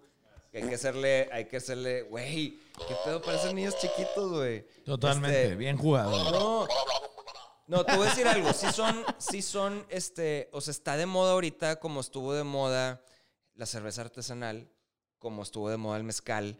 Pero Y- sigue. Y, es, y es un grupo de raza que sí, o sea, se, se- se- lo, lo que le llaman hipsters, este, la definición de un hipster es de que adopta lo que está de moda en el momento, ¿no? Entonces, Hace dos semanas bien, Mauricio y- aceptó que era hipster. o sea, un mamador no es un hipster. Un hipster es alguien que, es, que, que, que adopta la moda. Que es, y yo veo los vinos naturales que están muy de moda y lo entiendo, güey. Veo la raza en París, güey, que sigo dos, tres cabrones en París en Instagram que puedes ver en los stories los- lo que hacen día a día. Y, güey, llegan con sus hieleras como si fueran cheves, pero con los vinos chilled, ¿no? Porque son naturales. Pero es lo mismo que, es lo mismo que puedes hacer con este, con están- ese, y se con están ese. tomando vinos toda la noche y, y- y se ve bien padre. A mí lo que no me gusta, a mí, no, a mí lo que no me gusta es que en, digo, en tema de marketing y en tema de todo, o sea, en la vida, pues, si tienes, si algo es natural, significa que tienes algo que no es natural. Entonces, en automático, si tú le llamas esto natural, significa que esto es artificial, ¿no? Que no es verdad. O sea, no porque eso sea natural, eso lo, eso lo convierte en algo artificial, claro que no. Hablando de ese tema. Es que te, te quería contar por qué me estaba cagando risa por lo que dijiste ahorita. Ahí va. El, eh, porque al principio no contestamos la pregunta. El, que el podcast empezó en el 2019, el 4 de marzo. Y yo empecé el podcast con una idea de... No había contenido auditivo de vinos. No había, no había nada, no había nada. Son pioneros, ¿eh? Esa medalla se la cuelgan. Esa nos la vamos a colgar y, y de, de- así de P. Diddy, haz de cuenta, una de pimp. Y no había. E- Y yo dije, pues voy a hacer algo. E invité a Humberto, fue mi primer invitado en el show. Hablar, hablar de María Tinto y ya. Y, y si quieren, escúchenlo. La gente que nos escuche, esc- escucha, escuchen el episodio. Es el primerito. A mí se me hace chingón porque en el Little Wine Market el güey estaba, es una, es una chingonada y el güey andaba cargando cajas. güey. No, y sabe, sabe vender el cabrón. Humberto sabe vender cabrón. Muy Es un muy chido ese vendedor. güey. de- ese güey vende piedras en el río Santa Catarina. Pero ahí y te yo se lo reconozco. Es un gran vendedor, pero sobre todo es un apasionado por lo que hace. Bien y cabrón. cuando le metes pasión en lo que haces, lo vendes. Es, es buena historia la, la de Humberto, la que cuenta Humberto. Aparte de la historia de. historia en tu primer episodio. sí, y yo cuento Wine. cómo me metí a los vinos por culpa de Humberto. Todos, todos estamos en los mismos por culpa de ese cabrón. Pero ahí te va. eh, bueno, empezó el podcast. empe- sí, Humberto, chingada madre. Em- empecé con Humberto y luego em- invité a otro güey y otro güey. Y luego invité a. Ah, no, el segundo fue Mauricio, a hablar de Alemania, porque Mauricio, sus vinos favoritos son alemanes. Un natural que me mamó fue al- eh, alemán. Es que Me los bueno, es un naturales. pinche- yo, he Pero- yo he pro- yo he probado... Ay, güey, Ese mamón, güey. Yo he probado vinos naturales muy buenos, la Muy neta, pero he probado unas cosas que digo, neta, se maman. O sea, esto Es es, el mame, es es el- a mí me encanta el mame. Güey, este vato es la mamada porque dice que nadie se acuerda de él. Oh, pero, güey, la gente man. le pide fotos en mis narices y yo le digo, Es que, güey. eh, Bueno, está bien. hocico, No, no, eres te- famoso. no, no, espérate, espérate. No, no tengo de problema los con cuatro eso. eres güey. el más famoso en esta mesa. No, Sí, Obviamente. pe- Pero por mucho. Güey, sí, te, por un sí chingo. te chingo. conté, Andrew, una vez estaba, agarró un Uber bien pedo. Ah, ya le gané. Yo soy más famoso que él, de hecho. Güey, eh, andaba en un Uber bien pedo y el güey me dijo de que tú eres sommelier o, o- o ¿cómo, ¿cómo te la conté, güey? tú, te tú haces vinos. Tú haces vinos, ¿verdad? Y yo, perdón, de que tú eres famoso, ¿verdad? Haces vinos. Y yo, ah, chinga. Soy famoso, pero no hago Y vino. yo, a ver, ¿a qué, te- a qué chingados te refieres, güey? O sea, no... Y el güey, sí, o sea, tú haces vinos y, y- y tienes un podcast y no sé qué pedo. Me confundieron contigo, pendejo. No, nada que ver, cabrón. Güey. Y me ¿sí mandó un nos parecemos? Pues, No, la no, por la barba. Pero es Sí. que ahorita traigo el pelo amarrado, pero traía el pelo Ah, más... creo que de- también traía en Ajá, ese entonces, y, y me mandó un mensaje. Yo estaba en casa de Adri, creo que tú ibas para allá. Ajá, sí, sí. En una pedonón Sí, de que nos pusimos horrible. padre. Es como una pornstar de que en los noventas, o sea, la vieja es de que, ah, es que he hecho otras cosas con mi vida. Oye, na- na- nada más ahorita haz de cuenta en, en lo que dijiste de que Mauricio es un sabio. Es cierto. Mauricio... Es que se ve que es, es un cabrón. Sí, es sí una sabe, enciclopedia. sí, sí, sí le No. Este güey, aparte le ves la cara y dices, este cabrón se ve que trae aquí la británica y la de los vinos, ¿verdad? Porque, pues a huevo le regalaron a su mamá una británica alguna vez y la No, hombre, yo Pues, todavía tengo la, ¿cómo se llama? En La- carta y la chingada. En carta 94, Pero güey, tú la pirateaste en CD. Tú eres Sí, más street y este güey es más book. Eh, Ma- Mauricio entró. ¿cuándo, cuándo fue tu oficial ya de que dijimos? Ma- Yo lo empecé y, y entrevisté raza. Y luego de repente Dijiste, este güey es mi fue, pan. pues, eh, Mauricio está con madre y a la gente le gusta. Y Mauricio jaló a empezar a ir cada rato. Y no sé cuándo, como el episodio 15, un pedo así, dijimos, pues ya, ya, vamos a, vamos a darle. Como, como una bandita de que ah, llameaste y te gustó y luego volviste a llamear y que órale, Ah, le Pero eres invitado, ¿verdad? Y luego te quedaste. Sí, al principio fui Sí, me invitado, acuerdo, pero Ese pinche dúo que ustedes han tenido y se ve, luego, luego, cuando lo escuchas, yo, yo los conozco hoy. Para dejarle a toda la gente que nos escucha, yo a Diego Llamado los acabo de conocer hoy. Igualmente Pero, y chingón. Y con madre, y, y la verdad es que a la orden. Pero yo escuché tres capítulos antes de que, de que llegaran hoy aquí, pues para entender un poquito de su onda. Y decías, este güey son como el yin y el yang. Luego, luego se ve que hay un güey muchísimo más teórico y un güey muchísimo más de campo. Yo trabajé en este mundo y había gente que sabía mucho de vinos y había gente que sabía mucho de paladares. Y era un tema bien distinto. Sí, son dos Sí, cosas distintas. Bien Sí, distinto, porque vivi- vivir en, este, en esta sociedad donde la industria del vino ha ido en constante crecimiento, pero una cosa es traer un buen producto y otra cosa es traer un producto para el paladar de la gente que está aquí. yo, también yo creo que sirve mucho que digo, ahorita, ahorita igual y ya no porque pues yo me distra, yo me distraje con, con una mujer. Y te chiviaste, qué pedo contigo, ¿Qué pedo, güey? Va a haber video de esto.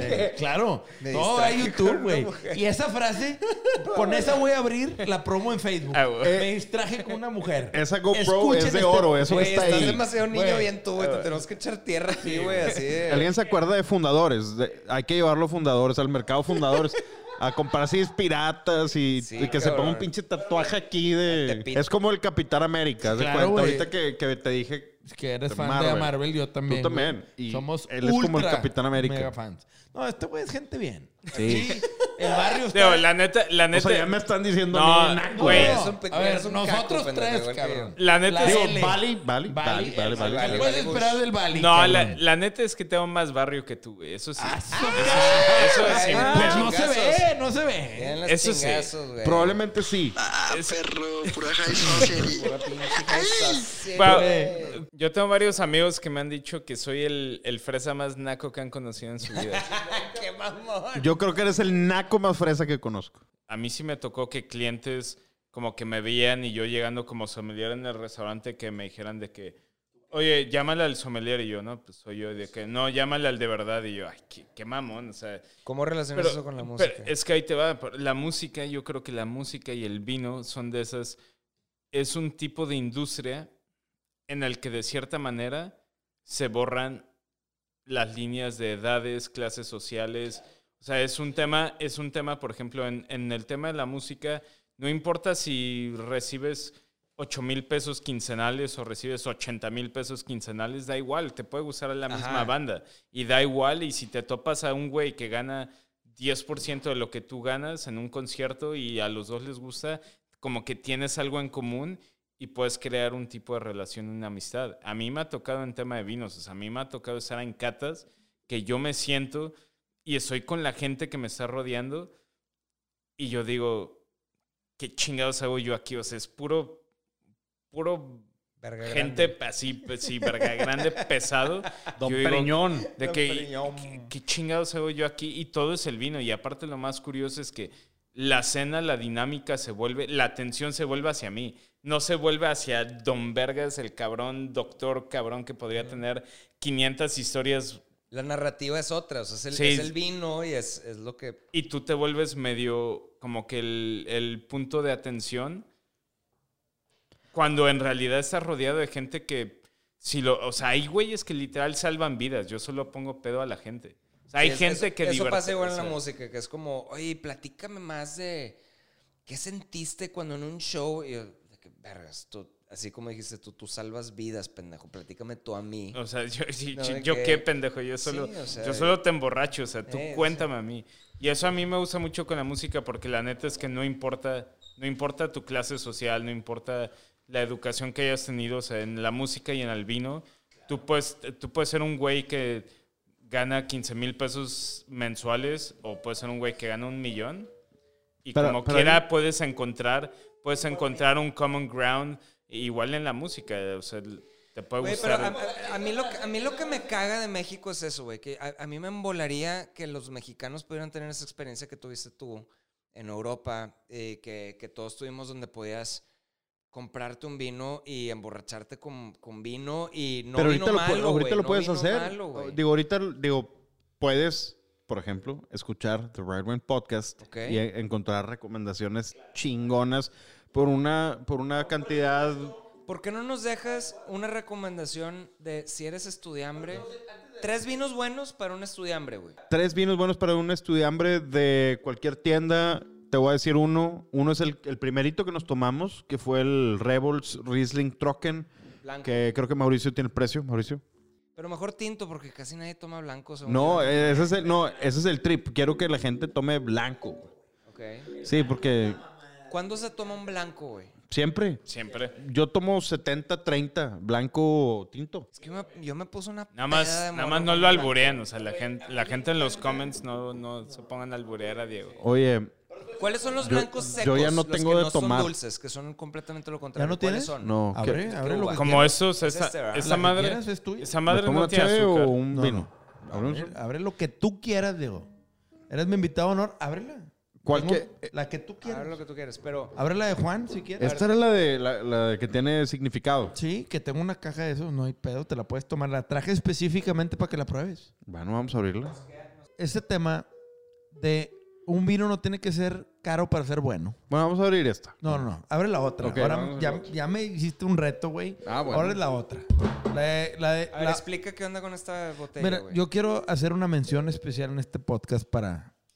Y, y es un honor a Juan Marcos, gran amigo, este, con alguien con el que a título personal yo compartí muchas cosas, que él, una de sus pasiones más grandes a las que yo le aprendí fue vivir. Él si alguien quería, era vivir, pero haciendo lo que te gusta. Era alguien que disfrutaba esta vida y él compró unos terrenos en Parras y puso este viñedo que se llama Camino Corazón. Y la verdad es que sacó esta primer bañada y falleció antes de que saliera el primer vino. Y Juan, la verdad es que él y yo compartimos varias cosas y pues falleció su hijo Juan, que hizo prácticas con nosotros y le, que le mando un gran saludo a Juan Marcos tercero, porque pues es el tercer Juan Marcos. No, sí, no sé si es el tercero, según yo sí. Y que hizo prácticas con nosotros, sacó este vino como quiera para darle, pues darle como este tema a su papá. Y ya, ya me lo serví yo. Y la verdad es que aquí Diego abrió la botella. Yo, yo compré en su homenaje que le hicimos, que le hicieron su familia. Este, hicieron un evento en homenaje a Juan y que vendieron. Yo compré un, pues algunas cajas y que para mí fue un vino que aparte, pues trabajamos con él a títulos de marqueteros y alguien que si algo le metía a todo lo que hacía era pasión. Y por eso se llamaba Camino Corazón que era como un homenaje a su vida, a todo lo que le había hecho. Y él es retailer, él era retailero. Digo, Ricardo, su hermano, una gran persona, y le mando un gran saludo a Ricardo Marcos. Este, pues continuó con un legado familiar que es EMSA, las tiendas sí. del borreguito. Este, La del borreguito. La del borreguito, que es una gran empresa. Oye, sabe muy bien, ¿eh? Sí. Quiero Y que eso- lo pruebe, Sí, quiero que lo pruebe claro, Mau y no, no, Arturo. no, Mau y todos. A mí Pero- todavía me falta probar el Jägermeister. Pero te voy a decir una cosa. Lo estaba guardando. porque Sigue Fue, fue, fue para mí una No, experiencia y No para la agencia. nada me arruinara el Jagger. Hicimos esta marca Camino Corazón y fue algo bien chingón. Y, y lo traje de herede, ¿eh? Porque dije, a ver, nunca lo he compartido con alguien que se dedique a esto. Siempre lo he compartido con amigos. Dices con- que es de Parras. es de Parras. Hace rato no probaba, de verdad, no, neta no es por, por la historia y porque la guitarra me está seduciendo. Sí, seduciéndose. Que es este Arturo tocando loco. el, el guitarlele. Ajá. de un soundtrack ahí para Sí. tu... Me- guitarlele me- más seductor. Está juicy. La rola de Biggie. Claro, Está- claro, claro, Está rico. Y que por eso lo traje. Digo, que, Rico. que- que Suave independientemente el producto sea bueno o no, es un producto que trae una historia, un significado y un propósito que no hay otro vino que lo tenga. Me recuerda al un poquito a menos- California. Al menos para mí. ¿Qué O- te...? y- y- a ver, y si, y si le quieres dar como yo de madreada cuando me voy al mame de un poco eh, afrutado. Hay, hay- ¿Quieres que lo haga? el, sommelier o el, sommelier o enólogo de Camino Corazón. Yo me acuerdo de él, un argentino que fue pupilo de Don Paco. Ok. Sí. Este, que se hizo ahí con Don Paco en. Casa Madero. Todavía Pero- no vuelvo. Gran experiencia. Chingón. Y la verdad es que no alcanzamos a lanzar la marca nosotros como agencia porque falleció Juan, el queridísimo Juan. Pero su hijo y el equipo de Camino Corazón le siguió. ¿Sí? Cosa que para mí O sea, fue- sigue viva la marca. ¿Todavía Pues no sé, no sé. Es un tema que, según yo, lo que hicieron fue vender esa cosecha. Pero no sé si le siguieron o no. Es una ¿Quieres, pregunta. ¿Quieres que te cuente lo, Sí. como dijo Arturo? Lo- de- lo- O sea, lo vete que al tú mame, lo que- Vete al mame. las- Haz, haz- haz lo tuyo. Juan, esto es en honor a ti, un gran amigo y un gran maestro que no nada más del vino, de vivir haciendo lo que más te gusta y cuando encuentras ese punto, hacerlo es el éxito. todo. Es, es el éxito 100%. totalmente. 100%. De eso se trata.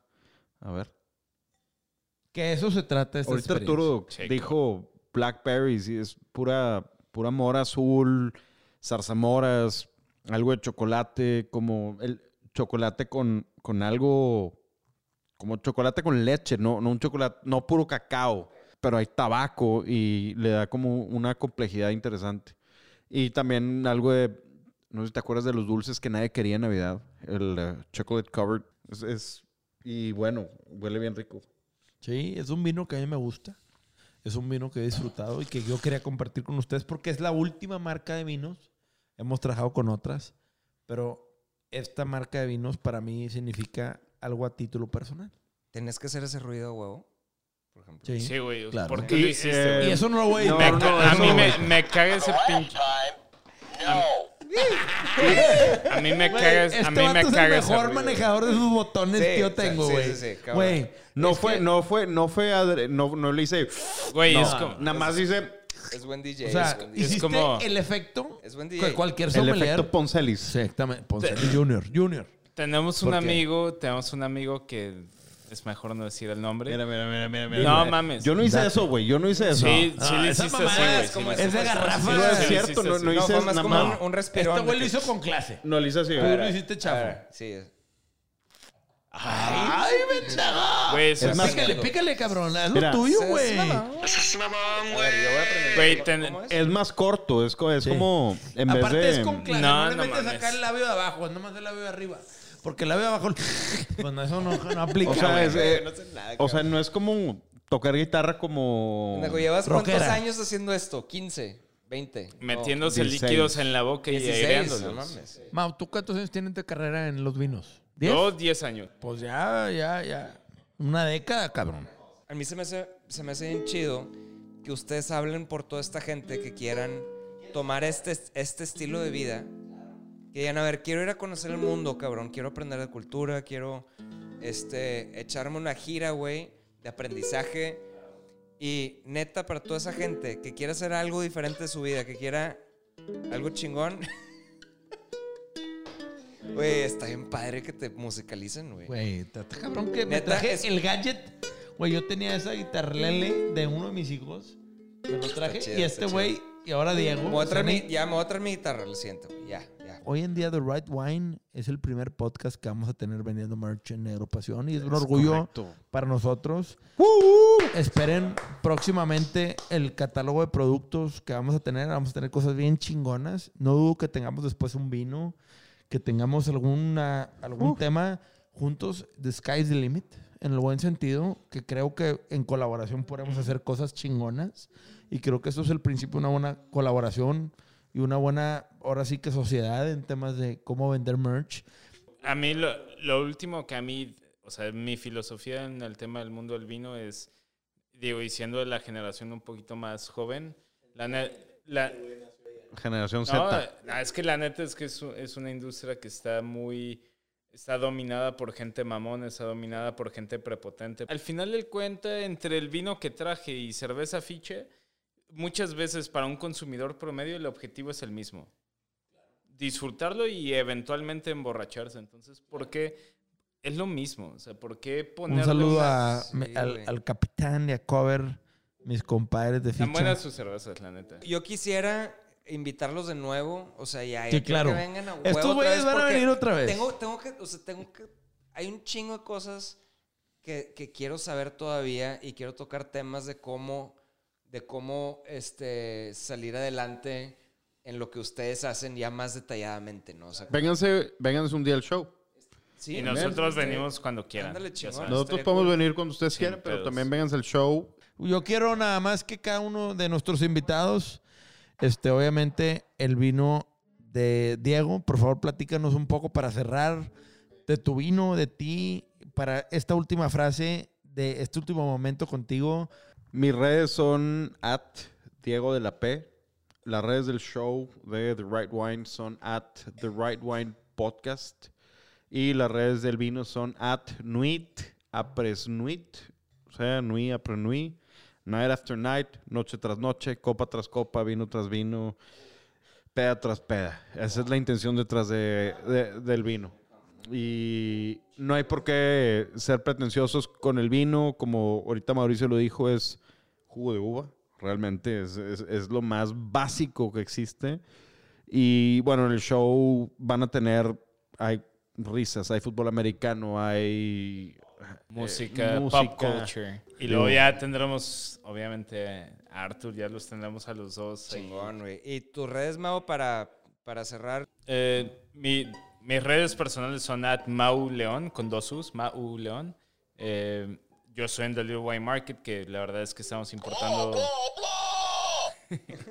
estamos importando cosas bastante interesantes, vinos raros, vinos diferentes, o sea, nada... O sea, puras cosas off the beating path, por así decirlo. Eh, obviamente, The Little Wine Market en Instagram. Y, y pues nada, la verdad es, estuvo muy a gusto, estuvo, estuvo ameno compartir mesa con ustedes. Tienen, buen, tienen buena madreada, tienen buena plática. Gracias a todos los que nos escuchan. Fue un honor tener a Diego Yamao de The Right Wine, un gran podcast. Escúchenlo. Es uno de los podcasts mejor armados en temas de vino en el continente. Dejemos este tema para la próxima. Regresarán sin duda para el- la revancha. Y si no es que vamos a trashar su podcast pronto. Cuando, cuando digan un- unas podcast wars. Let's go. Saludos a todos. All right. Gracias. Gracias. Bye.